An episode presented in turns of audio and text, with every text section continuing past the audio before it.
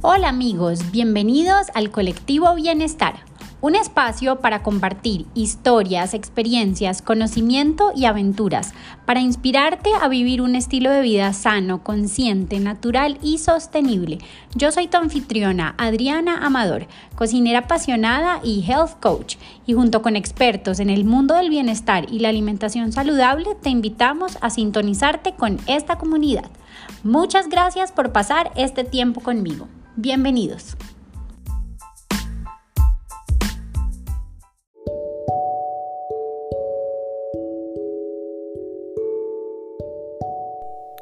Nuestro invitado de hoy es Gabriel Francisco Afanador. Él es médico de la Universidad Javeriana, psicobioterapeuta de descodificación biológica, certificado por Christian Flesch y creador de la experiencia Yo Soy, que acompaña a regresar al interior a través de las emociones, reconociéndolas y expresándolas de manera consciente y en una instancia más profunda a descubrir cómo el síntoma o la situación que se está viviendo permite experimentar y recordar el amor que somos.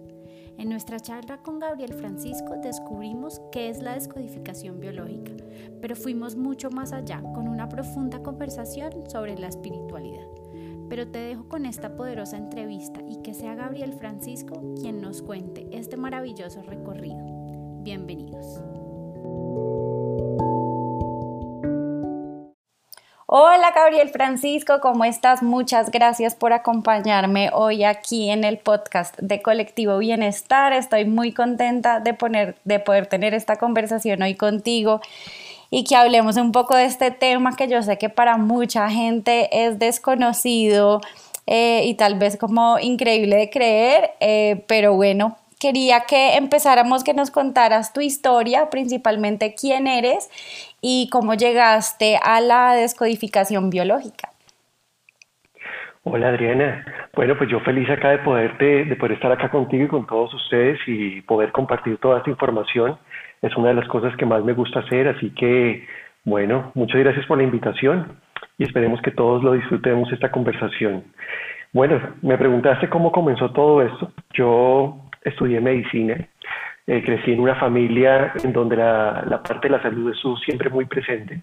Mi mamá es fisioterapeuta, mi papá, a pesar de que es ingeniero electrónico, trabajó mucho tiempo en el mundo eh, de los negocios, específicamente lo que tiene que ver con la tecnología médica.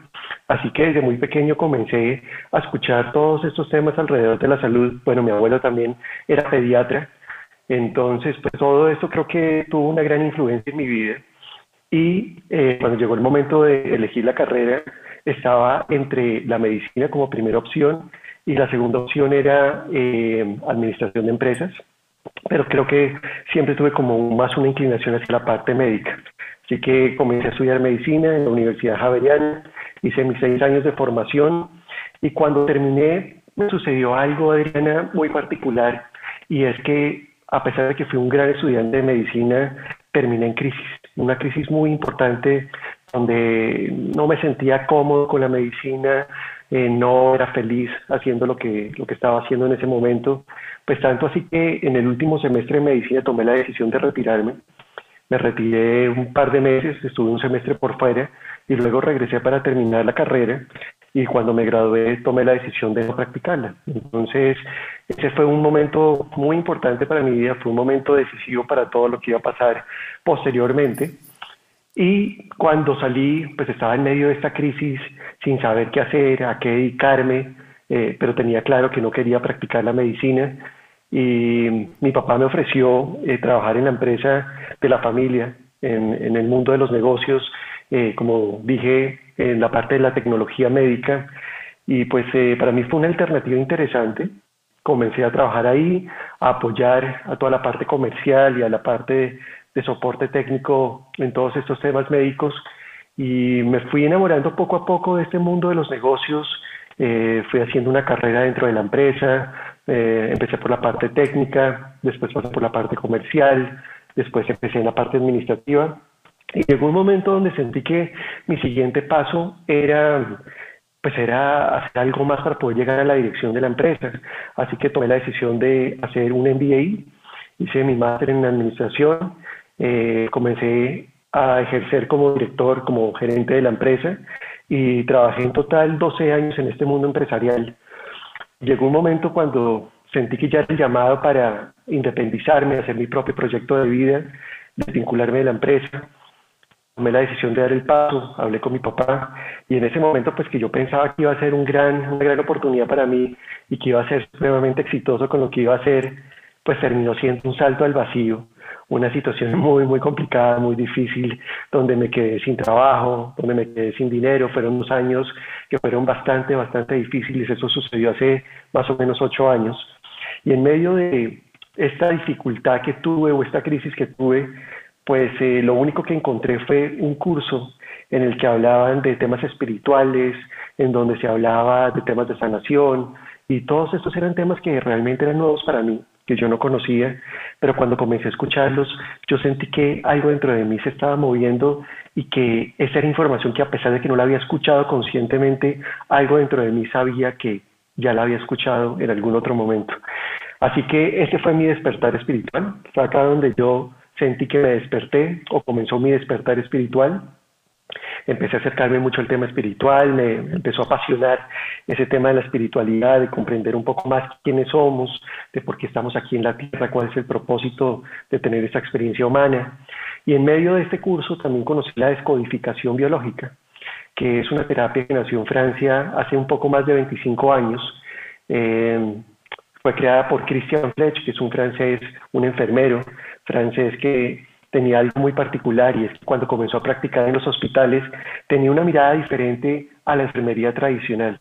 Comenzó a, hacerse preguntas más profundas, como por ejemplo, eh, ¿qué es la enfermedad? ¿Por qué hay pacientes que tienen la misma enfermedad pero unos mejoran y otros no mejoran? ¿Por qué algunos mejoran con unos tratamientos y otros aparentemente no mejoran? ¿Por qué unos se complican y se mueren y otros eventualmente sobreviven frente a una enfermedad? Era una persona muy curiosa y eso lo llevó precisamente a explorar mucho más lo que tiene que ver con la enfermedad y posteriormente él conoció a un médico alemán tradicional que se llamaba Rick Hammer, que fue el creador de la nueva medicina germánica y junto con Rick Hammer pudo comprender muchas de las cosas que él no lograba comprender hasta ese momento. Comprendió mucho más el sentido biológico de las enfermedades, el propósito de las enfermedades, eh, pudo comprender que la enfermedad realmente eh, no es una equivocación del cuerpo, sino es una solución frente a algo que estamos viviendo para poder sobrevivir. Y pues eso lo marcó profundamente y lo llevó a explorar incluso eh, otras cosas adicionales, con lo cual él creó la descodificación biológica. Entonces, pues cuando yo comencé a escuchar sobre la descodificación hace alrededor de ocho años, pues me llamó tanto la atención porque es algo que difiere muchísimo de la medicina tradicional, es otra mirada completamente diferente de las enfermedades. Para nosotros como médicos, pues a nosotros nos enseñaron que la enfermedad es una equivocación del cuerpo, el cuerpo está fallando de alguna manera y por eso aparece la enfermedad y durante los seis años de formación que yo tuve en medicina, nunca escuché hablar algo lindo acerca de las enfermedades, nunca escuché que la enfermedad pudiera tener eventualmente un propósito, un sentido, o viniera eventualmente a comunicarnos algo. Así que cuando escuché por primera vez hablar sobre la descodificación biológica, pues me cautivó, me, me llamó muchísimo la atención y eso me llevó a querer volver al mundo de la sanación, a formarme en descodificación biológica y tuve la fortuna que en ese momento Christian Flech y su escuela francesa tomaron la decisión de venir a Colombia a comenzar a eh, compartir toda esta información a través de un curso, de un programa de descodificación biológica formal de tres años para la formación, así que eh, comencé a formarme con ellos, hice los tres años y llevo siete años practicando la descodificación biológica. Y pues ha sido un camino maravilloso, hermoso, en donde he podido aprender muchísimo acompañando a miles de personas en su proceso de curación y de sanación. He podido comprender mucho, por ejemplo, alrededor del tema de las emociones, el vínculo entre las emociones y las enfermedades. Eh, también pude comprender, pues eso ya un poco distanciado de la, de la descodificación biológica eh, pura, como la aprendí, cuál es el sentido también espiritual de las enfermedades, porque me di cuenta a lo largo de mi camino y especialmente hace tres, cuatro años que comencé con la experiencia Yo Soy, que seguramente vamos a hablar de ese tema un poco más adelante, de todo este recorrido espiritual que vengo haciendo en estos últimos años. Eh, pude comprender que la enfermedad no solo tiene un propósito biológico, que tiene un propósito también desde el inconsciente, que es comunicar un mensaje y eventualmente ayudarnos a adaptarnos para poder sobrevivir frente a los conflictos, sino que la enfermedad también tiene un propósito espiritual, tiene un sentido espiritual. Detrás de cualquier enfermedad el alma está creando diferentes tipos de experiencias que nos van a permitir de alguna manera poco a poco experimentar y recordar lo que es el amor incondicional aquí en la tierra. Así que pues ha sido un camino maravilloso, eh, un viaje hermoso donde he podido pues profundizar en todos estos temas y bueno, feliz de poder compartir hoy con todos ustedes. Ay, muchas gracias por compartir tu historia. Tengo muchas preguntas. Entonces, me gustaría como que empezáramos con cosas básicas pues sobre todo de lo que mencionaste, que mm, en la escuela, digamos, tradicional de medicina siempre eh, aprendieron los médicos que la enfermedad era mm, una falla del cuerpo y no una solución. ¿A qué te refieres em, con que es una solución? Para la medicina tradicional, el cuerpo se equivoca.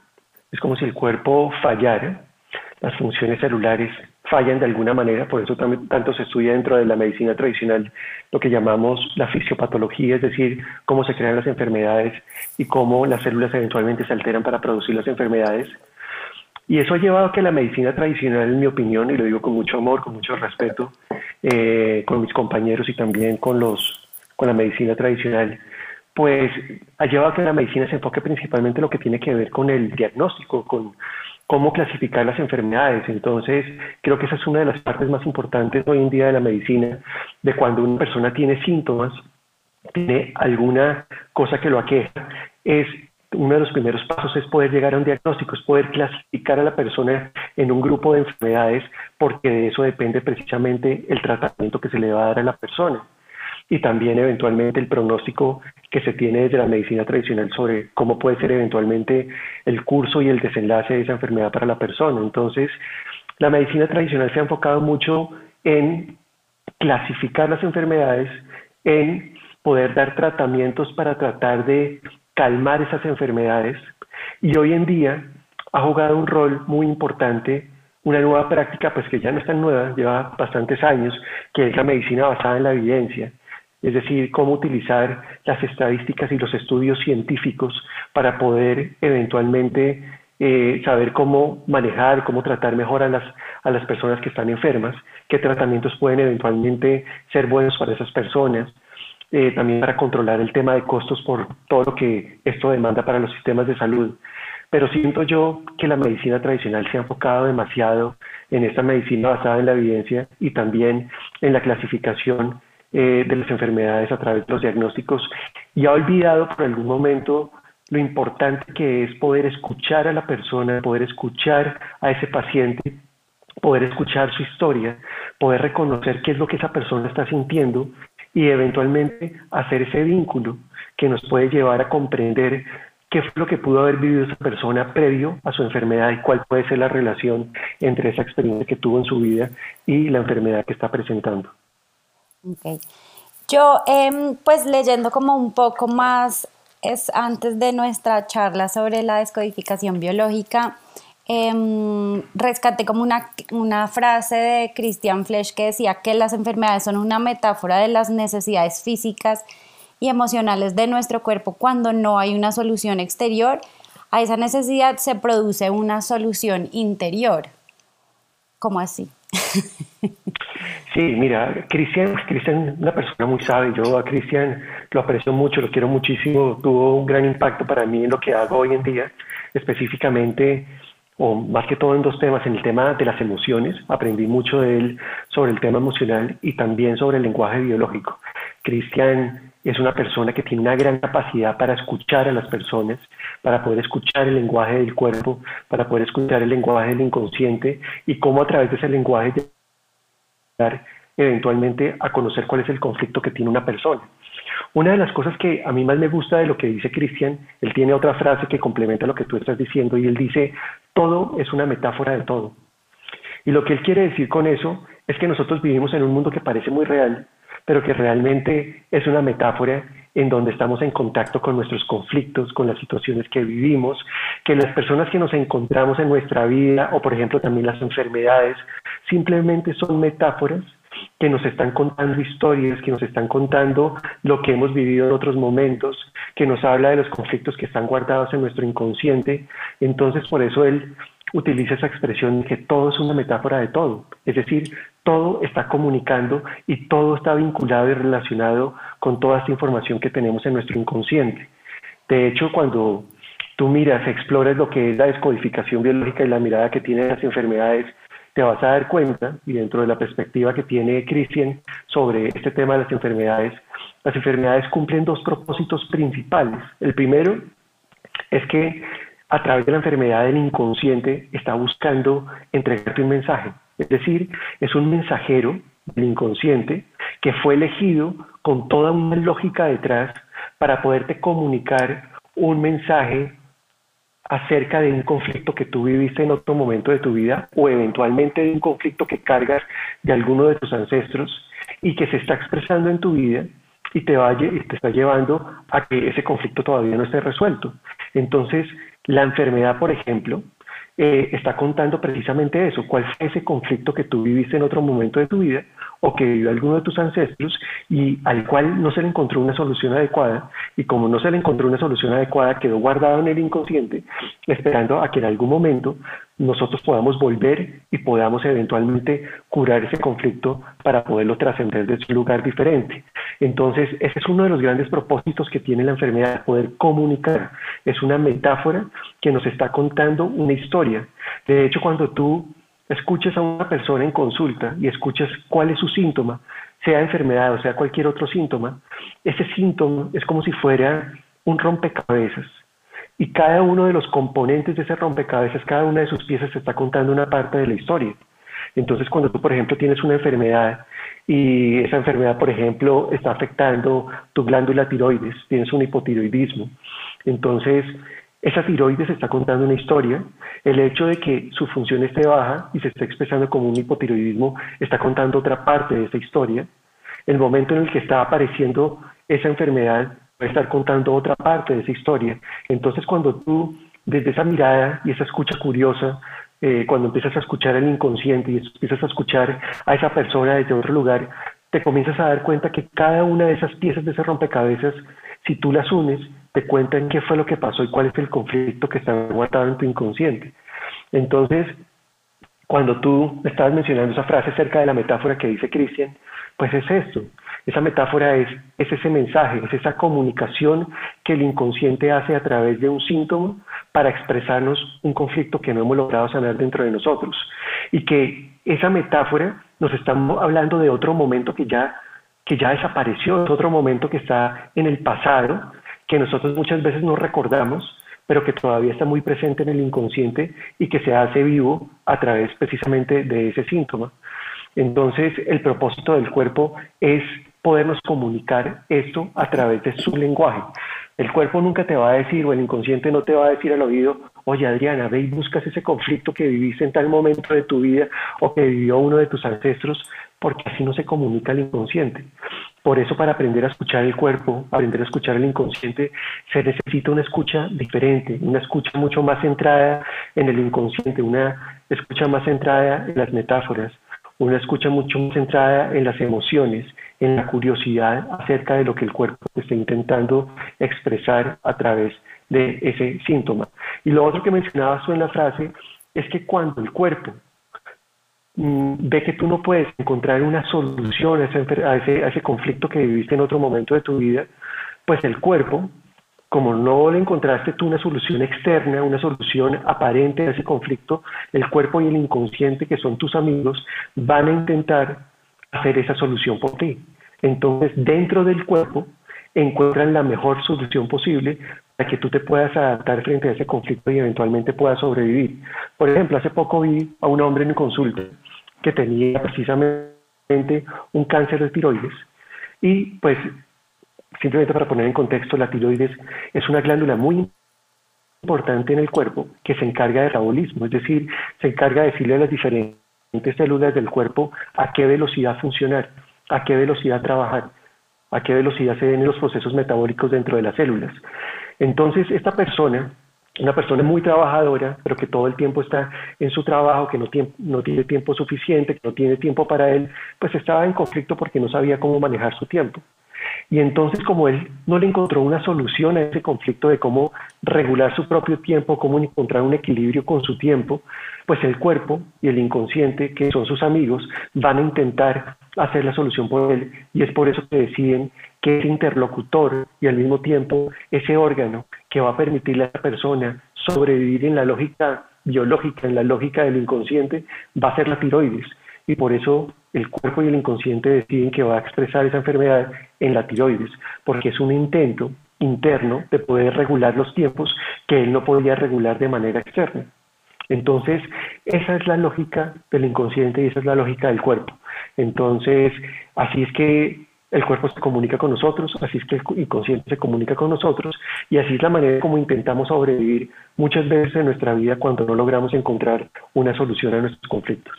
Ok, entonces sería como que yo vivo un estado, digamos, de shock, como una situación que viví estresante y que yo no supe darle soluciones porque, por ejemplo, para mí fue mm, algo que me generó mucha angustia o no supe cómo, cómo recuperarme de eso y seguí viviendo ese estado de shock o cómo sería encontrarle solución a, haber vivido una situación en ese momento y que después no se vuelva em, una como solución biológica del cuerpo. Sí, pues eh, tú lo dices claramente, cuando nosotros vivimos esos shocks, que son esas situaciones eventualmente confrontadoras que podemos eh, eventualmente experimentar como algo dramático, que nos toma por sorpresa, que no nos lo esperábamos, que aparentemente no estábamos preparados para vivirlo, pues digamos que esas situaciones son ese caldo de cultivo que eventualmente puede más adelante eh, ser expresado a través del cuerpo por el inconsciente. Pero digamos que lo más importante de lo que tú acabas de mencionar es que cuando vivimos estas situaciones dramáticas, inesperadas, que nos toman por sorpresa y a los cuales no le encontramos una solución adecuada en un momento determinado, pues nosotros a veces creemos que las soluciones todas vienen desde la parte racional, que tenemos que encontrar una lógica racional para resolver los conflictos. Pero recordemos que el inconsciente y el cuerpo tienen otra lógica diferente. Trabajan en una lógica distinta, trabajan en una lógica en donde quizá lo más importante es poder trascender ese conflicto más desde la parte emocional, desde poder expresar las emociones. Entonces, tú puedes estar viviendo una situación dramática, te puede estar tomando por sorpresa, Puede que no encuentres una solución lógica en ese momento, pero si tú logras expresar adecuadamente las emociones de lo que estás sintiendo en ese momento, pues eventualmente el inconsciente no se queda con esa información o no tiene que seguir, digamos que de alguna manera comunicándola posteriormente a través de un síntoma para que nos demos cuenta que no se ha resuelto. Entonces lo que te quiero decir con esto es que la parte emocional juega un papel fundamental en esa lógica del inconsciente y del cuerpo para poder trascender los conflictos es cuando nosotros no podemos expresar adecuadamente lo que estamos sintiendo en un momento dramático, que eventualmente esa información queda ahí esperando en stand-by en el inconsciente para que en otro momento de nuestra vida abordemos ese conflicto y eventualmente lo solucionemos. Pero el cuerpo y el inconsciente también tienen otras formas de comunicarnos ese conflicto no ha sido resuelto, no solo las enfermedades. De hecho, usualmente el inconsciente y el cuerpo primero recurren a un mensajero que son las emociones para podernos comunicar que estamos en conflicto y que no le hemos logrado encontrar una solución a ese conflicto. Entonces, lo que quiero decir con esto es que las emociones son un mensajero previo a las enfermedades. Y es ahí donde las personas tienen la intuición de que la enfermedad eventualmente lleva de que la emoción eventualmente lleva a la enfermedad, pero ese no es el vínculo y quisiera aclarar eso en este momento. No es que la enfermedad desemboque en una, que la emoción desemboque en una enfermedad. No quiere decir que si tú sientes una emoción, esa emoción eventualmente te va a enfermar. Lo que quiere decir es que el inconsciente está comunicándote que estás en conflicto y lo hace a través de las emociones y que si tú no escuchas ese mensaje ese primer mensajero que son las emociones, sea porque no quieres escuchar la emoción o porque no sabes escuchar su mensaje o la razón que sea, quiere decir que eventualmente ese inconsciente puede recurrir a un segundo mensajero para que tú escuches el mensaje y ese segundo mensajero puede ser la enfermedad. Entonces, no quiere decir que la emoción esté desembocando en la enfermedad o esté produciendo una enfermedad, sino que la emoción suele preceder a las enfermedades, que si tú te permites escuchar tus emociones, entrar en el fondo de ellas, escuchar el mensaje y eventualmente expresar esas emociones, eventualmente puede llegar a prevenir las enfermedades porque el inconsciente no va a tener eventualmente que recurrir a ese segundo mensajero para que tú escuches el mensaje. Ok, qué interesante. Y entonces después, digamos, en el caso, eh, por ejemplo, del paciente que tú decías con el cáncer de tiroides, eh, pues claramente no escuchó sus emociones y eso eh, desencadenó en una enfermedad. En el momento en que yo identifico, por ejemplo, que hay un síntoma y empiezo a mm, tratar como de descifrar de dónde viene ese síntoma, una vez yo entiendo y resuelvo em, de dónde viene, por qué se, se manifestó, ahí empiezo a sanar la enfermedad. Sí, lo que hacemos en la terapia de descodificación biológica es el proceso inverso, es decir, a partir del síntoma, en este caso la enfermedad, lo que hacemos es permitirle a la persona que pueda entrar en sus emociones y a través de sus emociones automáticamente entra en el inconsciente, porque parte del lenguaje del inconsciente es a través de las emociones. Entonces, cuando la persona está en las emociones, es como si se abriera la puerta hacia el inconsciente. La persona entra en el inconsciente y el mismo inconsciente le va a mostrar qué fue lo que sucedió en otro momento de su vida o cuál es eventualmente la historia que carga eh, de alguno de sus ancestros y que lo está llevando precisamente a experimentar lo que está experimentando. Entonces, cuando la persona tiene como esta especie de regresión a través de la emoción en el inconsciente y llega a ese momento del conflicto, de esa primera vez que vivió esa situación, en ese momento la persona puede tomar conciencia de cuál es el conflicto, puede expresar las emociones que no pudo expresar adecuadamente en el momento que vivió el conflicto, y es ahí cuando el inconsciente puede eventualmente liberar el conflicto. Y es cuando se da ese proceso que llamamos curación y que para mí la curación es un proceso de reequilibrio, de volver a encontrar el equilibrio, en donde ese pensamiento que de pronto yo tenía distorsionado o esa creencia que tenía alrededor de algo específico se calma, también las emociones se calman porque se pudieron expresar y el cuerpo ya no tiene que seguir avisando eventualmente a través de las sensaciones o de la enfermedad de lo que está pasando. Entonces es como si se reequilibrara pensamiento, emoción y cuerpo y es cuando la persona eventualmente puede llegar a experimentar lo que es la curación. Eso para mí es la curación. Es cuando volvemos al equilibrio luego de haber abordado ese conflicto y en donde mis pensamientos, mis emociones y mi cuerpo pueden volver a, digamos que, a bajar y a entrar en una sintonía los unos con los otros para poder estar mucho más tranquilos.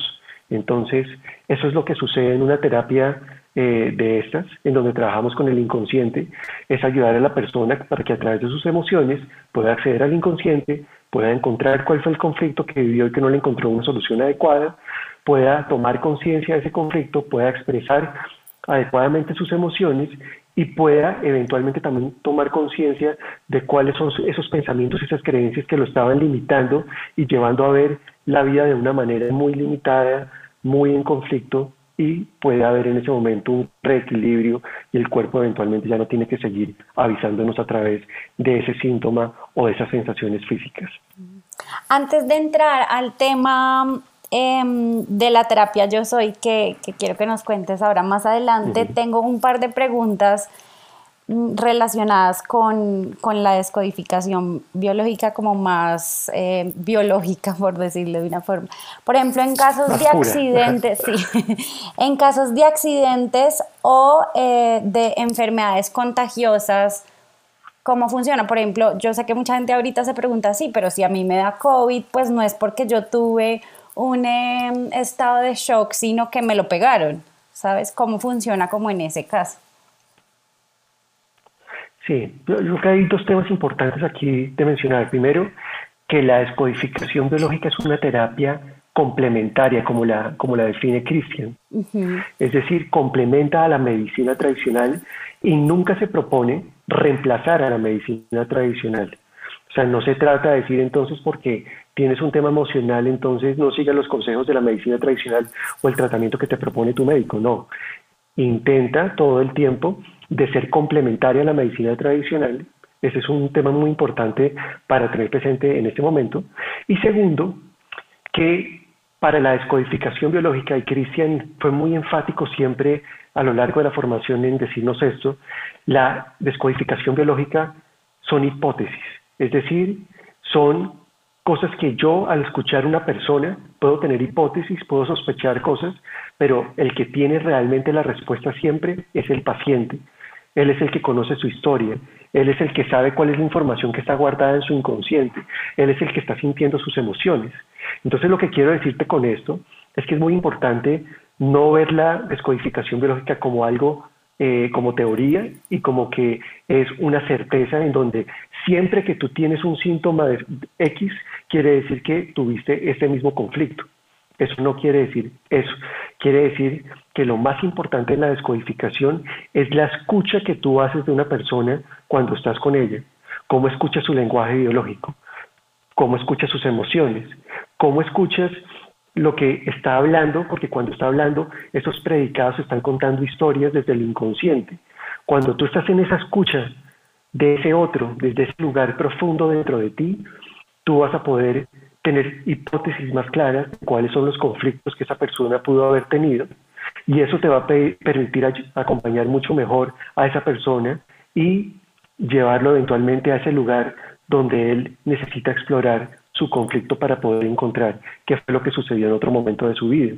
Entonces, esos dos puntos son muy importantes y ahora para responder a tu pregunta sobre el tema, por ejemplo, de las enfermedades contagiosas, pues también las enfermedades contagiosas, los virus, los hongos, las bacterias, eh, los parásitos, todo este tipo de, de enfermedades, pues también están contando historias. La pregunta que uno se hace desde esa mirada más biológica y más desde el inconsciente es, ¿qué sentido tiene que yo haya invitado a entrar dentro de mi cuerpo a estos microorganismos? Porque esos microorganismos están de alguna manera intentando ayudarme en mi proceso de curación y de sanación. ¿Qué es lo que estoy intentando a través de esta invitación que estoy haciendo de ellos? ¿Para qué invito eventualmente un virus? ¿O para qué invito eventualmente a un hongo? ¿O a un parásito? ¿O a una bacteria? Entonces, lo que esto quiere decir es que bajo la mirada de, la descodificación biológica, que es una mirada muy curiosa, nada es un error, nada es una equivocación, nada sucede por accidente, sino que de alguna manera, consciente o inconscientemente, estamos invitando a, en este caso, los microorganismos a que participen en un proceso que nos van a ayudar, que nos va a ayudar precisamente en nuestra propia curación y sanación. Ahora, cuando tú mires lo que está pasando con el COVID y todo esto, no hay como tal una sola hipótesis alrededor de este tema. Pero lo que es más importante, siento yo, es que tú puedas escuchar a esa otra persona desde un lugar que te permita eventualmente reconocer cuál pudo haber sido el propósito de que esa persona permitiera que el COVID entrara en su interior y eventualmente se expresara de cierta manera, porque no todos los pacientes que tienen COVID están experimentando los mismos síntomas. Hay personas que lo experimentan mucho más en la parte respiratoria, otras lo experimentan más en la parte eh, gastrointestinal, otros experimentan es más en la parte de dolores articulares, otros no tienen síntomas. O sea, hay un espectro tan amplio que sería, siento yo, un error tratar de clasificar a todos y decir que todos tienen el mismo conflicto.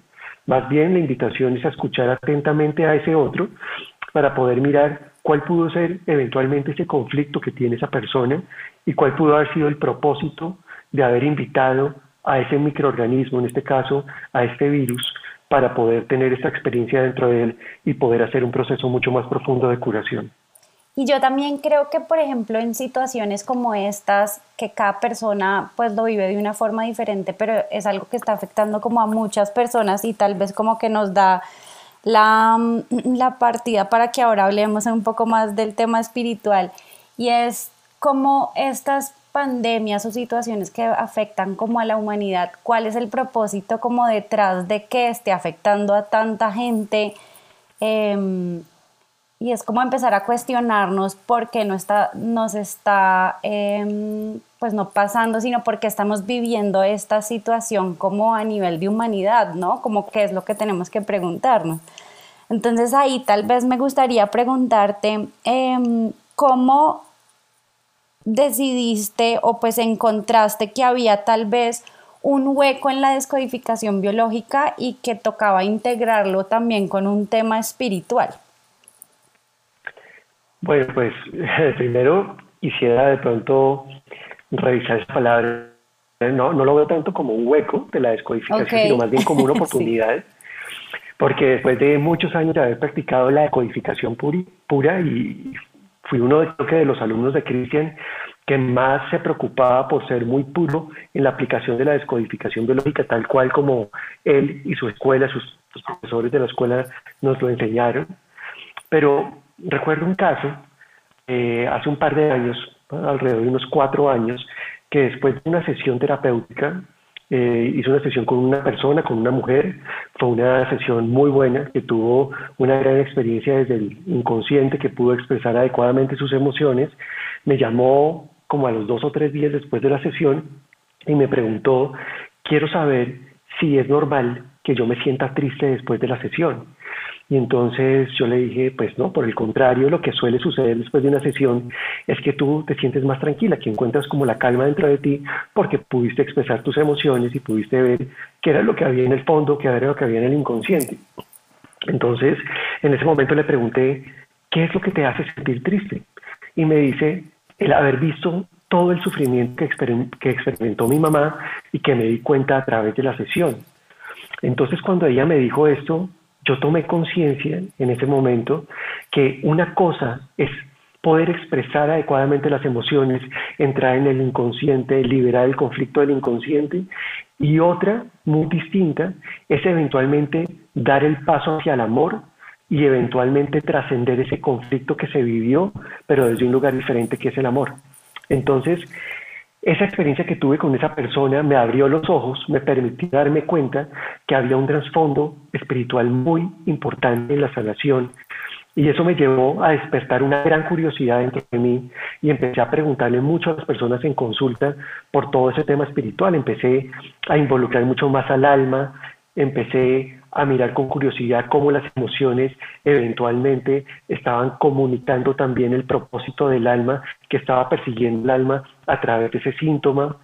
Y eso me llevó a darme cuenta que así como la enfermedad tiene un sentido biológico, es decir, tiene un sentido desde el inconsciente y desde el cuerpo, la enfermedad también tiene un sentido espiritual. Es decir, detrás de una enfermedad y de cualquier síntoma en general, siempre también hay un propósito espiritual, es decir, hay una experiencia a través de la cual el alma, con eso que tú estás viviendo, puedes tú eventualmente experimentar y poco a poco recordar lo que es el amor y lo que no es el amor, que puedes llegar a tener una integración mucho más profunda sobre lo que es el amor incondicional aquí en la tierra. Entonces, eso despertó una gran curiosidad dentro de mí. Llevo tres años, un poco más, casi cuatro años, en este proceso de explorar no solo la parte biológica de los síntomas y la parte emocional de los síntomas a través del inconsciente, sino el poder explorar también todo el tema espiritual que hay detrás de eso que está viviendo la persona. Eso fue lo que me llevó a mí a crear la terapia Yo Soy, que tú la mencionaste en un momento, hace un momento. Y es que viendo esa oportunidad que había y ese tema que estaba pendiente por abordarse, que no, se, que no es abordado desde la descodificación biológica, lo que yo quise hacer fue complementar esa descodificación y llevarla a un, llevarla a un lugar mucho más profundo desde la parte espiritual para poder acompañar a la persona que tenga una sanación más profunda, que no sea simplemente curarse, es encontrar ese equilibrio entre pensamiento, emoción y cuerpo, sino que eventualmente la persona, desde la conciencia, después de haber visto lo que vio en su sesión, pueda eventualmente elegir conscientemente dar ese paso para volver al camino del amor, para poder vivir una vida mucho más del amor incondicional, para poder encontrar ese equilibrio de lo que yo llamo el amor equilibrado acá en la tierra. Entonces la terapia yo soy es esa combinación entre algunos elementos de la descodificación biológica, como todo lo que tiene que ver con las emociones y el inconsciente, y el tema espiritual para encontrar un camino hacia esa sanación profunda, trascendiendo el conflicto a través del amor incondicional. Me quedé como sin palabras, me parece increíble, o sea, porque es complejo de entender cómo entramos a ese momento de entender como verlo desde el, como dices tú, como desde el amor y supongo que no desde mm, una mm, posición de miedo, ¿no? Que era como tú explicabas, esta persona que salía, eh, que había vivido la experiencia y decías que me cuesta entender todo lo que vivió mi mamá, supongo que era como algún tema ancestral. Em, ¿Cómo entonces entramos nosotros en general a entender un poco más cómo vivimos desde el amor? Bueno, creo que te voy a poner un ejemplo porque creo que es mucho más fácil de explicar todo eso para que las personas también puedan ver muchos de los elementos que hemos revisado en esta conversación y que pueden aclarar mucho más este tema. Hace poco también vi a una persona en consulta, un hombre con un, eh, con un colon irritable, un síntoma que veo con mucha frecuencia en consulta, problemas del colon, eh, con dolor, con molestias en el colon, bueno, todo este tema. Y cuando entramos a mirar a través de sus emociones qué era lo que había pasado en el inconsciente, cuál era el conflicto que estaba guardado, nos dimos cuenta que en la historia de vida de esta persona, él fue concebido por su mamá basado en su propia la historia de la mamá. ¿Qué fue lo que vivió la mamá antes de que él naciera? La mamá tuvo una pareja, tuvo un hijo con esa pareja y después esa pareja le fue infiel y ella lo vivió como una gran traición y tomó la, la decisión de no seguir con ese hombre. Pero para ella fue muy difícil sentirse traicionada, el dolor que le provocó eso, el miedo que le produjo porque quedó sola con un hijo pequeño, un niño pequeño, pues fue una experiencia muy, muy confrontadora para, para esa mujer.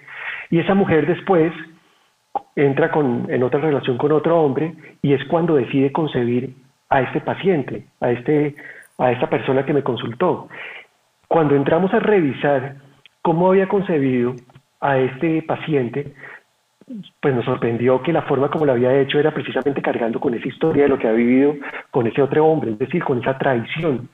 Y que ella lo que más necesitaba, y salió a la luz en el momento de la concepción, era poder tener un bebé para que a través de ese bebé ella pudiera tener ese apoyo, esa protección, ese soporte que no tenía ya de ese otro hombre, para que pudiera sentirse acompañada de él, para que estuviera presente en la vida de ella entonces, ese paciente fue concebido con una historia que venía antes de, su, concepción, es decir, transgeneracional, que viene, pues en este caso, de lo que vivió su mamá con esa otra pareja y con todo ese drama. Y esa historia, pues estaba muy presente en la historia de él, estaba inmersa en su proyecto por el cual fue concebido, y él sin darse cuenta, pues a lo largo de toda su vida venía ejecutando ese proyecto a la perfección siempre estaba presente para ella, estaba para ella, incluso le daba más tiempo a ella que a él mismo, y lo mismo para el resto de las personas que lo rodeaban. Para él es más importante estar presente para los demás que presente para sí mismo. Incluso lo lleva a a veces renunciar a muchos de sus sueños y de sus cosas por estar siempre presente para el otro, para ayudarlo, para acompañarlo, para protegerlo, para estar dándole ese apoyo y ese soporte que el otro necesita. Y sin darse cuenta, este hombre, cuando me contó, pues a lo largo de toda la, sesión y vimos todo lo que había vivido, también me llamaba mucho la atención que su oficio, él se dedicó a trabajar durante un tiempo en temas de aguas residuales y trabajaba en temas de pozos sépticos. Entonces trabajaba en temas de pozos sépticos y también tenía otro trabajo que tenía que ver con eh, proteger la primera infancia. Entonces mira cómo ahí sale lo que decía Cristian de que todo es una metáfora de todo. Como su mamá experimentó un conflicto alrededor de la traición, de una jugada sucia que le hicieron, el órgano en el cuerpo que expresa eso es precisamente el colon, porque el colon es el que gestiona la materia fecal, lo que ya no sirve, lo sucio.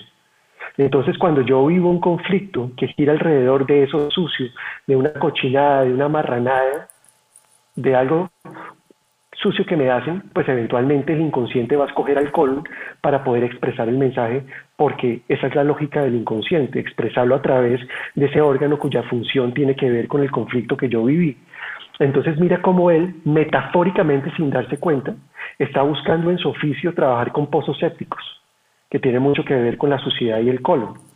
O también cómo él trabaja con una ONG que tiene que ver con la primera infancia y entonces eso es un poco recordar el drama que vivió su mamá cuando tenía un niño pequeño de un par de años que se queda sin pareja. Entonces él cómo trata a través de este trabajo en esta ONG inconscientemente reparar el conflicto de su hermano que queda un poco desamparado siendo muy pequeño.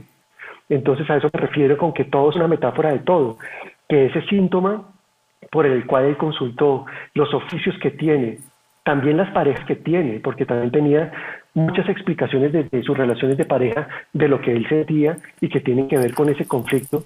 Todo tiene que ver con todo, todo es una metáfora de todo, que desde su inconsciente él va a tratar de reparar esos conflictos para poder sobrevivir. Y por eso él estaba muy enfocado siempre estando en función de los demás, estar en función de sus parejas, estar en función de su mamá, estar en función de sus hermanos, estar en función de sus amigos, estar en función de todos menos de él mismo. Entonces ahí pasamos al tema espiritual y es para qué el alma pudo haber elegido experimentar algo así. ¿Cuál es el juego del alma? Yo lo llamo el juego del alma, para que el alma creó todas estas experiencias. ¿Por qué decidió llegar a una familia con esas características? ¿Por qué eligió que esa fuera su mamá? ¿Por qué eligió cargar con esa historia de su mamá y que esa historia estuviera activa, muy presente dentro de él, por qué eligió ser concebido de la forma que fue concebido y por qué ha experimentado lo que ha experimentado en su vida alrededor de todas estas situaciones. Y el propósito principal que perseguía su alma a través de esto era precisamente darse cuenta de algo que es muy sencillo, pero que pasa en gran parte desapercibido en nuestra experiencia humana, y es que el amor incondicional aquí en la Tierra se experimenta en el equilibrio se experimenta en dar y balancear con el recibir. En este caso, el caso de él era, no se trata de solo darle a los demás, solo dar a los demás y descuidarse a sí mismo, sino cómo encontrar un equilibrio entre ese darle al otro y darme a mí mismo para poder yo tener una experiencia de amor dentro de mí. Entonces, toda esa experiencia que había vivido, todo eso que estaba cargando, todas esas historias que estaban guardadas en su inconsciente, todo eso que estaba intentando de reparar a través de sus relaciones de pareja, de su oficio, de esta enfermedad que es el colon irritable, todo eso únicamente estaba enfocado en un sentido espiritual hacia algo muy puntual y es encuentra un equilibrio dentro de ti. No se trata solo de dar, sino también de darte a ti mismo para que puedas vivir una vida plena, en bienestar, en armonía, que te permita experimentar lo que es el amor contigo mismo y poder vivir desde tu pasión y tu inspiración sin renunciar a ella por hacer todo para los demás. Mm, qué chévere. Súper buen ejemplo, gracias. Ya lo hace obviamente mucho más claro para entender cómo toda la mm, em, metáfora, como, como hablábamos antes, em, nos da como ese, ese ejemplo de lo que vivimos a diario. ¿Cómo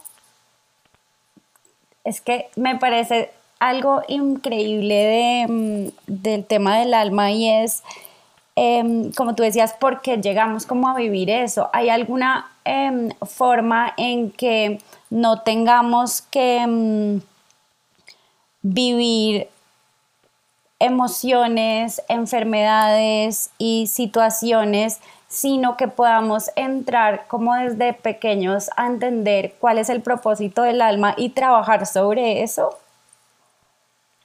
Es una gran pregunta. Y aquí ya tenemos que dar el paso hacia el tema espiritual, que es el tema que más me apasiona a mí.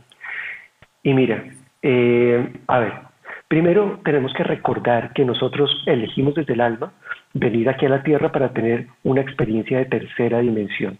Eso lo que quiere decir es que para el alma esto es como si fuera una escuela de amor en donde vamos a poder experimentar lo que es y lo que no es. Vamos a poder tener diferentes experiencias precisamente para que el alma poco a poco pueda ir comprendiendo, pueda ir recordando y pueda ir integrando qué es amor y qué no es amor. Por eso en esta tercera dimensión es tan importante eso que llamamos la dualidad, es decir, la separación.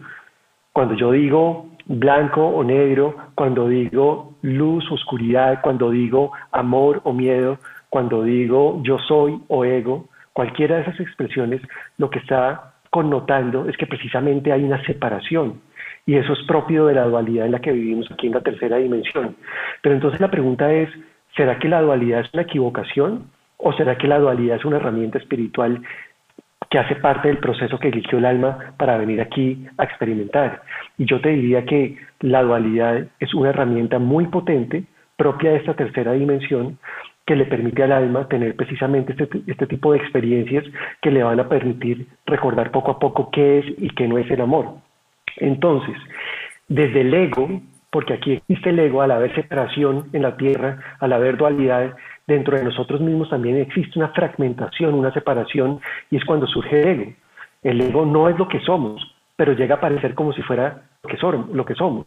Es una confusión que tenemos acerca de quiénes somos. El ego simplemente son pensamientos acerca de quiénes creemos ser, pero que realmente no somos. Es como un disfraz que construimos y que nos ponemos pero no nos damos cuenta que simplemente es un disfraz y que no es real. Nuestra verdadera esencia es el amor, nuestra verdadera esencia es el espíritu, nuestra verdadera esencia es el yo soy, por eso me encanta hablar tanto del yo soy, porque estoy hablando de la esencia de lo que somos. Pero aquí, en medio de la dualidad, existe, en medio de esa separación con nosotros mismos, de esa fragmentación, existe el ego. Y desde ese ego, pues experimentamos todo lo que tiene que ver con esa fragmentación para poder tener experiencias que contrasten el amor con lo que no es el amor y así poder llegar a una comprensión profunda de lo que es el amor. Cuando nosotros estamos viviendo desde el ego, vivimos en la falsa, en la fantasía, en la ilusión de llegar a creer que podemos en la tierra tener experiencias en donde no experimentamos emociones, en donde todo es amor, en donde todo es perfecto, en donde no va a haber conflicto y en donde eventualmente podemos llegar a vivir una vida sin sufrimiento. Pero esa es una fantasía del ego. Ese nunca es el propósito del alma aquí en la tierra. El alma no tiene ningún problema ni con el conflicto, ni con las emociones, ni con el sufrimiento, porque ella sabe que a través de todo ese tipo de experiencias, ella va a poder recordar a un nivel más profundo qué es y qué no es el amor. Entonces, tú mencionas algo muy interesante. El propósito nuestro aquí en la tierra no es llegar a tener una vida perfecta, no es llegar a trascender todos los conflictos, no es llegar a dejar de experimentar cierto tipo de emociones, no es dejar de llegar a tener eh, sufrimiento, sino más bien cómo yo me convierto en un maestro de mi propia experiencia espiritual para que cuando experimente lo que yo no soy o cuando experimente conflicto o cuando esté en ese tipo de emociones que no me permiten estar tranquilo o cuando estoy sufriendo, pueda rápidamente desde la conciencia volver al camino del amor y tener una experiencia diferente que me acerca a la experiencia yo soy. Ese es el propósito de estar aquí en la Tierra, tener una experiencia, yo soy, tener una experiencia mucho más cercana al amor incondicional que eres. Es aprender a ser los maestros de nuestra propia experiencia espiritual, aceptando que como parte de este camino y de experimentación del alma, aquí en esta tercera dimensión, a través de la dualidad, a través del conflicto, del sufrimiento, de todo eso, yo puedo convertirme en ese maestro en cualquier momento a través de mi conciencia. ¿Y cómo separo yo el convertirme en ese maestro de verlo de una forma fantasiosa, como decías tú, que busca el ego? Pues ahí hay una etapa muy importante del proceso espiritual acá en la Tierra y que hoy en día es una bendición para la gran mayoría de la humanidad.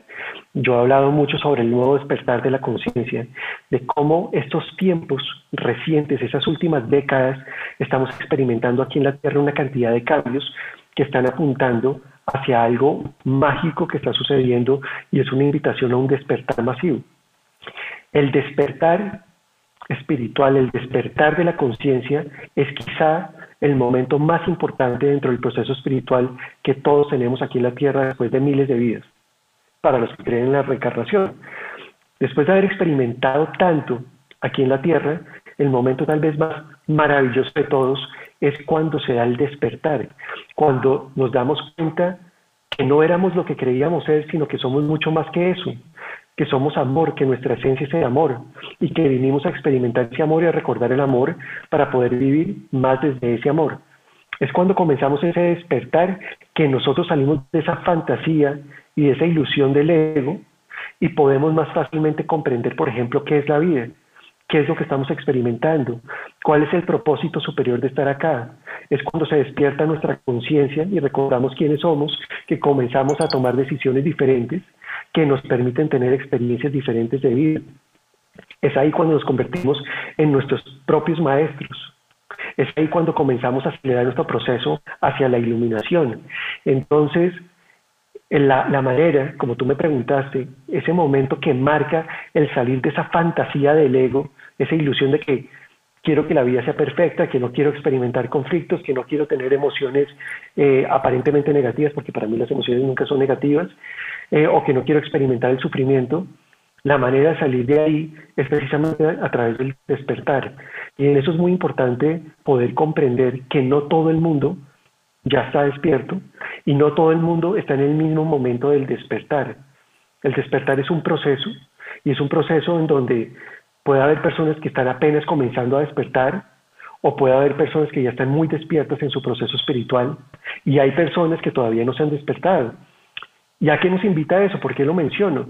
Porque en estos tiempos, a pesar de que la humanidad está siendo invitada a despertar masivamente, y es un momento maravilloso de la historia de la humanidad por eso, es importante recordar que no depende de nosotros ni despertarnos a nosotros mismos ni despertar a otros, porque a veces caemos también en esa falsa ilusión del ego de querer despertar a los demás de querer interferir en el proceso de los demás, de decirle al otro, sabes que tú estás equivocado, tú estás dormido, te tienes que despertar, tú estás viviendo la vida de manera equivocada, estás viendo la oscuridad cuando tienes que ver la luz. Eso no te corresponde a ti. Ese es el proceso que cada uno tiene que vivir y cada uno lo hace a su propio ritmo, porque cada alma sabe cuál es el momento para el despertar, de acuerdo a lo que necesita. Así que una invitación que hago a partir de eso que me estás preguntando es precisamente a respetar el proceso de despertar de los demás, aceptar con amor que cada uno desde su alma sabe cuál es el momento para despertar. Y es ahí cuando tú aceptas el proceso del otro que das un paso firme hacia lo que yo llamo la compasión. Es ahí cuando te conectas en ese amor incondicional hacia el otro y aceptas su proceso y lo acompañas desde el amor sin querer interferir en su proceso. Eso es compasión es vivir desde el amor incondicional en esa relación con el otro. Y otra cosa que mencionaste anteriormente y que no lo respondí, y acabo de caer en cuenta que no lo respondí, es si uno desde pequeño podría empezar a hacer todo este trabajo para eventualmente no caer tanto en la ilusión del ego y eventualmente experimentar tanto conflicto, enfermedades, emociones confrontadoras, situaciones difíciles y sufrimiento. Claro que lo puedes hacer, pero no vivas en la ilusión de que vas a vivir una vida perfecta porque aquí en la Tierra, en la tercera dimensión, no existe la vida perfecta. Existe, siempre va a existir la dualidad, siempre va a estar presente el ego. Obviamente que sí puedes hacer un trabajo desde muy pequeño. Y de hecho es una invitación que le quiero hacer a los papás que están escuchándome. Para los que tenemos hijos, esta es una gran oportunidad para darnos cuenta que no elegimos venir a ser papás para estar en función de ellos es una ilusión pensar que yo soy papá porque vengo a educar, a criar o a decirle a un hijo qué es lo que tiene que hacer en su vida. Eso no es real. Desde la parte espiritual es mucho más profundo. Yo elegí encontrarme con esa otra alma porque sabía que a través de ese encuentro iba yo a poder encontrarme conmigo mismo, iba a poder sanar algo más profundo dentro de mí. Es a través de este camino que yo hago como papá que yo me puedo ver a través de mi hijo, como si él fuera mi espejo y a su vez soy su espejo, es así como podemos vernos el uno al otro y podemos eventualmente darnos cuenta de lo que no se ha sanado entre nosotros y poder llegar a una sanación profunda.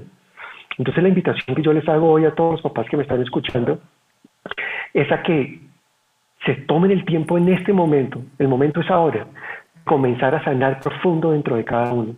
Es el momento de mirarse a uno mismo, es el momento de mirar los conflictos, es el momento de mirar la oscuridad, es el momento de aceptar la invitación de regresar al interior, de mirarse a uno mismo para poder sanar todo esto y trascenderlo desde un lugar de amor. Porque en la medida que nosotros como papás sanemos dentro de nosotros, nos vamos a convertir en un espejo mucho más nítido, mucho más claro, un espejo de amor para nuestros hijos.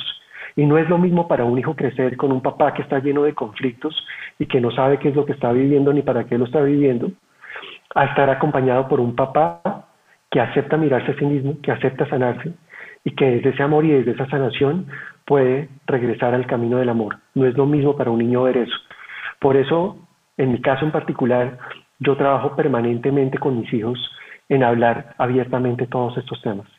Hablo mucho de las emociones, de cómo las emociones no son buenas ni malas, simplemente son mensajeros de, que hacen parte de ese sistema de guía interno que nos abastece el alma para podernos dar cuenta cuando estamos caminando por el camino del amor y cuando no estamos caminando por el camino del amor, de cómo aprendemos a escuchar las emociones, de qué es lo que nos quieren decir las emociones, de cómo al escucharlas podemos trascender lo que estamos viviendo y el conflicto que podemos estar sintiendo para volver al camino del amor. Les hablo mucho de, de temas espirituales y algo que es muy común en mi proceso es que me, yo me desnudo eh, emocionalmente con ellos. Yo no aspiro a mostrarles que soy un ser infalible, perfecto, que no tiene conflictos, sino por el contrario, cada vez que tengo un conflicto o cada vez que estoy experimentando una emoción que me está confrontando, se los hablo abiertamente. Abiertamente les digo, estoy sintiendo esto, estoy en conflicto, me estoy comportando de esta manera porque no sé qué es lo que estoy sintiendo, o estoy sintiendo esta emoción y estoy entrando más profundo dentro de mis emociones. Les hablo de temas como la compasión, les hablo de la empatía, les hablo del amor incondicional, les hablo de lo que es la creación, les hablo de muchos temas espirituales que yo siento que son muy importantes, porque siento que la importancia de este rol de ser papá, y más en estos tiempos de transición hacia la nueva tierra, es precisamente poder compartir con ellos cómo podemos bajar, de pasar de un estado de conciencia en el ego a un estado de conciencia en el corazón, de cómo podemos volver a aterrizar en el amor incondicional, de cómo, cómo podemos crear una nueva experiencia de vida aquí en el planeta. Y ellos, muchos de nuestros hijos, vienen en un proceso de evolución espiritual más profundo que el nuestro, vienen de pronto con un mayor despertar que el nuestro, pero tristemente, y no lo digo para que la gente se sienta mal, sino tal vez para que acelere su despertar, Muchas veces los papás no nos damos cuenta de esto y no estamos apoyando a nuestros hijos en lo que realmente ellos necesitan en su proceso espiritual.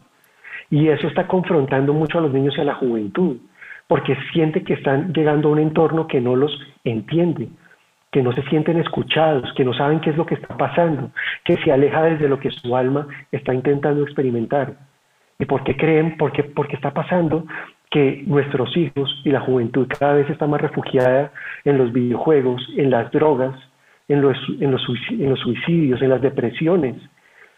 Eso no es casualidad, es porque nuestros jóvenes, nuestros niños no están encontrando ese entorno adecuado para poder venir a expresar lo que vinieron a expresar en su proceso espiritual.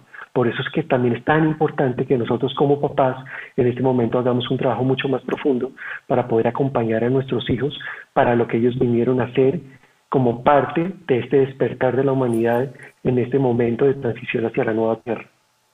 Qué gran mensaje, gracias. Quería preguntarte eh, cómo, qué prácticas o cómo has llegado tú a encontrar trabajar en tu espiritualidad. Por ejemplo, o sea, si cada, igual cada persona tiene su momento em, adecuado en donde le corresponde despertar y no queremos acelerar a las personas a despertar ni decirle, oiga, despierte, sino que cada, cada persona lo encontrará. Pero mm, podrías darnos de pronto mm, prácticas o herramientas para personas que, digamos, sienten como ese llamado, pero no saben cómo aplicar, em, entrar en la espiritualidad, entender cuál es el propósito de su alma? Esa también es una muy buena pregunta. Yo creo que cada uno tiene su propio proceso y tiene sus propias, encuentra sus propias herramientas a lo largo del camino. Yo te voy a hablar un poco de cómo ha sido mi camino y de cuáles son las herramientas más importantes para mí en mi propio proceso, pero cada uno tiene su propio proceso. Por ejemplo, desde que yo me desperté hace casi ocho años, en ese momento recuerdo que una de mis grandes pasiones y que se ha mantenido a lo largo de estos ocho años es a no leer. A mí no me gusta leer. Y no solo no me gusta leer porque me parece aburrido leer, a mí no, nunca me ha gustado leer, desde niño me encantaba escribir, pero no leer, sino que desde el punto de vista espiritual busco no leer o busco lo posible no leer precisamente porque me encanta encontrar las respuestas dentro de mí. Entonces, una de mis grandes pasiones es yo entrar en mi interior, hacerme preguntas y encontrar las respuestas adentro. Eso ha sido algo que ha estado presente desde el momento en el que yo comencé a despertar y hasta hoy ha sido supremamente importante ese, ese, ese, ese, camino de encontrar respuestas adentro. Entonces, a mí me encanta, por ejemplo, sentarme a meditar o a contemplar en la naturaleza, hacerme preguntas, cerrar mis ojos, conectarme con el corazón y escuchar las respuestas. Pero pues ese ha sido mi camino. Entonces, yo soy un fan de las preguntas, por ejemplo. Me, encanta hacerme preguntas. Eh, de hecho, si tú lees los escritos que, yo tengo, las reflexiones que yo hago, cuando me acompañas en las conferencias o en, los, en, las cosas que yo menciono en los lives, muchas veces yo hago preguntas, me encanta hacerme preguntas, es una pasión, me encanta preguntarme porque siento que a través de la pregunta entro en contacto con mi ser, entro en contacto con una parte más profunda de mí y es ahí cuando encuentro las respuestas a lo que yo mismo estoy buscando. Entonces el tema de no buscar afuera y buscar adentro y de cómo utilizar las preguntas con un propósito, con un sentido, es gran parte de mi camino espiritual. Otra es la observación. Soy una persona absolutamente observadora y curiosa. Me encanta observar, observar en todo el sentido de la palabra, observar desde el corazón, observar con mis ojos, observar y escuchar desde mis oídos, observar desde muchos lugares, porque así tengo contacto con todo y con todos y de esa manera puedo llegar a una comprensión más profunda de cómo ese mundo externo me pone en contacto con mi mundo interno. Cómo ese mundo externo es un espejo de lo que habita dentro de mí y que no he logrado ver de otra manera. Entonces soy un gran observador, me encanta, me encanta observar. Me encanta también, por ejemplo, crear. Soy absolutamente creativo, me fascina crear, me encanta inventarme cosas. Si yo te contara, por ejemplo, los programas que yo he hecho, las conferencias que he dictado, los talleres que he creado, pues son cosas que se salen de lo tradicional. A mí no me gusta crear a partir de lo que otros han creado. Y no lo digo peyorativamente, simplemente que mi pasión es inventarme cosas de ceros. Me encanta crear desde la revolución de mi corazón. Entonces, cuando hago un programa, por ejemplo, en este momento estoy corriendo con un programa que se llama La Expedición Shasta, que es un programa muy lindo. Es un programa en donde todos los temas nacieron de mi corazón. Siento que muchos de ellos tal vez fueron canalizados, pero, pero no están inspirados en información que yo haya escuchado de otras fuentes o en otros libros o de otros autores, sino que me encanta crear de ceros desde adentro, desde mi ser. Entonces, Simplemente te cuento todo esto para que te des una idea de cómo cada uno va encontrando su propio camino y sus propias herramientas dentro de su proceso espiritual. Hay gente que le encanta escuchar a otros y está perfecto.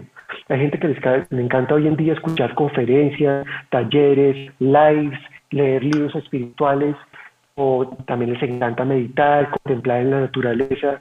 Eh, bueno, hay tantas técnicas hoy en día, hay tantas herramientas que lo importante siento yo que realmente es permitirte estar en contacto, en contacto contigo mismo. Creo que hemos pasado en este momento de la historia de la humanidad, en esta transición hacia la nueva tierra, en, donde lo importante ya no es en qué crees y en qué no crees, como pudo haber sido importante hace un par de décadas atrás, en qué crees y en qué no crees, sino ahora es si tú estás dispuesto a mirarte a ti mismo. Esa es la gran pregunta hoy en el proceso espiritual que estamos adelantando aquí en esta nueva tierra. ¿Estás dispuesto realmente a mirarte a ti mismo? Para hacer este camino de amor y hacer esta transición hacia la nueva tierra. Buenísimo, gracias. Tengo, eh, antes de hacerte la última pregunta que le hago a todas las personas con las que, pues, que invito aquí al, podcast, es, bueno, primero, ¿dónde pueden encontrarte eh, para seguirte, para oír tus lives, para conocer sobre las conferencias que nos hablas, tener consulta contigo? Bueno, algo que antes de responderte esa pregunta, algo que quise decir es que mi gran pasión, mi gran pasión en este tema de maestría espiritual es poder compartir con las personas, eh, interactuar con ellas. Es algo que, me apasiona hacer. por eso, por ejemplo, hoy en día estoy disfrutando mucho los lives o las conferencias o los talleres, porque a pesar de que estamos en la pandemia y estamos haciéndolos de manera virtual, puedo entrar en contacto con las personas y eso, eso me gusta, me encanta, me, me conecta muy fuerte desde el corazón. También me gusta escribir, me, apasiona escribir. Eh, es un talento y es una pasión que siento desde muy pequeño, el escribir, y gran parte de mis reflexiones también que hago son escritas. Eh, a pesar de que no soy un hombre de redes sociales, que no soy así muy fuerte en las redes sociales, que me cuesta trabajo las redes sociales, y lo digo abiertamente, tengo una cuenta en Instagram, eh, para los que me quieran buscar es yo soy Gabriel Francisco, desde la cual pues publico de vez en cuando, antes era muy estricto en las publicaciones, pero me aburrí de publicar de esa manera porque sentía que no me estaba conectando desde mi pasión y el corazón, entonces publico cuando siento que es el momento para publicar. Y lo que sí estoy haciendo, por ejemplo, es tratando de hacer por lo menos un live a la semana donde comparto diferentes temas, temas que me van haciendo, por ejemplo, ahorita estamos hablando o estoy hablando mucho de la misión, de la misión espiritual aquí en la Tierra y, el impacto de la misión en la transición hacia la nueva Tierra. Entonces los invito a que me acompañen en Yo Soy Gabriel Francisco dentro de Instagram, también en Facebook estoy como Yo Soy Gabriel Francisco. Eh, mi correo electrónico, si necesitan algo más puntual, es yo soy Francisco arroba gmail.com. Tengo una página web que creé desde que creé la experiencia Yo Soy hace un poco más de tres años que es www.yosoygabrielfrancisco.com, en donde tengo un blog y en ese blog comparto con frecuencia reflexiones y artículos que escribo sobre todos esos temas espirituales. Y mm, cómo más me pueden contactar. Mi teléfono es 316-228-6404. Ahí me pueden contactar directamente para las sesiones terapéuticas para coordinarlas. A veces la gente se sorprende que me llama y yo contesto, yo soy terapeuta y secretario al mismo tiempo. Eh, pueden hacerlo sin ningún problema. Eh, me encanta tener todo este acompañamiento en el uno a uno y, y de hecho, para mí la consulta arranca desde el momento que se pide la consulta, porque muchas veces los conflictos se hacen evidentes en el momento que piden la consulta. Entonces, me pueden llamar también para pedir citas. Muchas gracias por compartirnos tu información. Y entonces la última pregunta que le hago a todos, porque me encanta la definición que cada persona tiene, y es, ¿qué significa para ti el bienestar? Para mí el bienestar es la experiencia que yo tengo aquí en la tierra cuando me permito vivir desde el amor equilibrado. Es decir, cuando acepto que estar aquí en la tierra no es encontrar una vida perfecta, sino es cómo poder conciliar esa parte humana con la parte divina. Cuando me permito conciliar a ese ego que está tomando decisiones para poder aprender el impacto de las decisiones y la parte divina que siempre está presente y que puede abrazar en cualquier momento a ese ego. Cuando yo me permito vivir desde, esa, desde ese lugar de equilibrio entre el ego y el yo soy, entre eventualmente el miedo y las decisiones y el amor incondicional, es que puedo encontrar lo que es el amor equilibrado y cuando experimento el amor equilibrado aquí en la tierra, experimento el bienestar y la armonía. Muchas gracias por tu definición y por acompañarme hoy em, en la grabación de este podcast. Espero que todo el mundo lo disfrute tanto como yo. Me voy como con una sonrisa y un millón de preguntas más. Creo que hay que hacer sesión 2, pero pero muchas gracias em, por compartirnos tu historia, tu experiencia y todas tus, tus preguntas que haces, que sé que es para compartir con los demás. Con mucho cariño, Adriana. Para mí es un placer estar acá contigo. Gracias a ti por la invitación y gracias para todos los que están escuchando esta conversación. Ojalá eh, abran su corazón estas palabras y que pueda llegar muy, muy profundo y que los acompañe en su despertar espiritual. Querido colectivo, muchas gracias por acompañarme en esta conversación. Te invito a suscribirte al podcast para que te lleguen todos nuestros próximos episodios. Compártelo con tus amigos para que muchas más personas puedan hacer parte de este lindo colectivo y seguir trayéndote más invitados. Sigamos la conversación en Instagram en arroba naturalmenteadriana y en mi página web www.adrianamador.com. Hasta la próxima.